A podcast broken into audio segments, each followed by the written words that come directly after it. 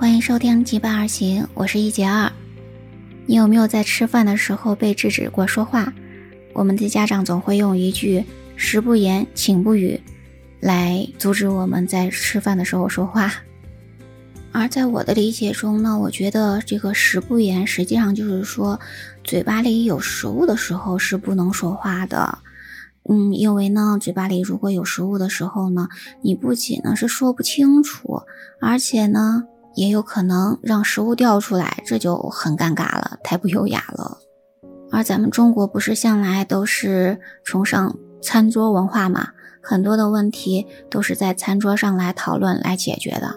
所以呢，这个食不言，我觉得并不是说吃饭的时候不能说话。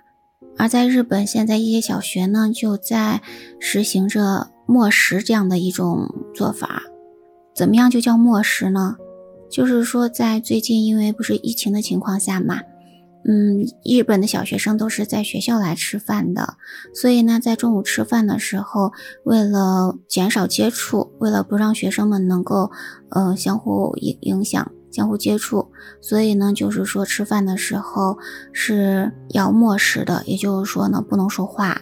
但是现在根据疫情的变化，福冈市的市长就决定说应该要。嗯，取消默食这个政策，为什么呢？实际上这也反映出了，嗯，其实学生们在吃饭的时候也可以呢去相互交流的。当然呢，我们最好不要是在吃饭嘴里有饭的时候呢来，嗯，交流。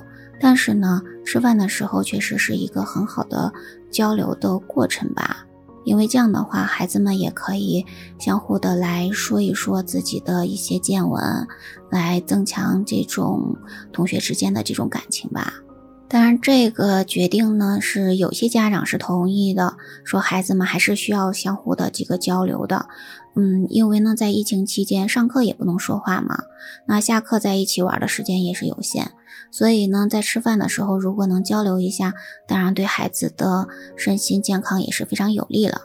但是有些家长就不同意了嘛，因为毕竟疫情还是存在着的。如果能取消这项决定，那说不定万一这个疫情有什么反复，那再后悔就来不及了啊。有些网友就说呢，其实这个也无所谓呀。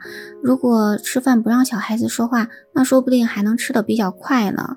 像他们自己也列举了说，如果边吃饭边看电视，或者说呃边看手机，这个吃饭的速度就会超级慢。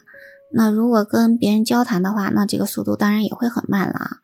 还有一位网友说，请问怎么能在不打孩子的情况下让孩子默食？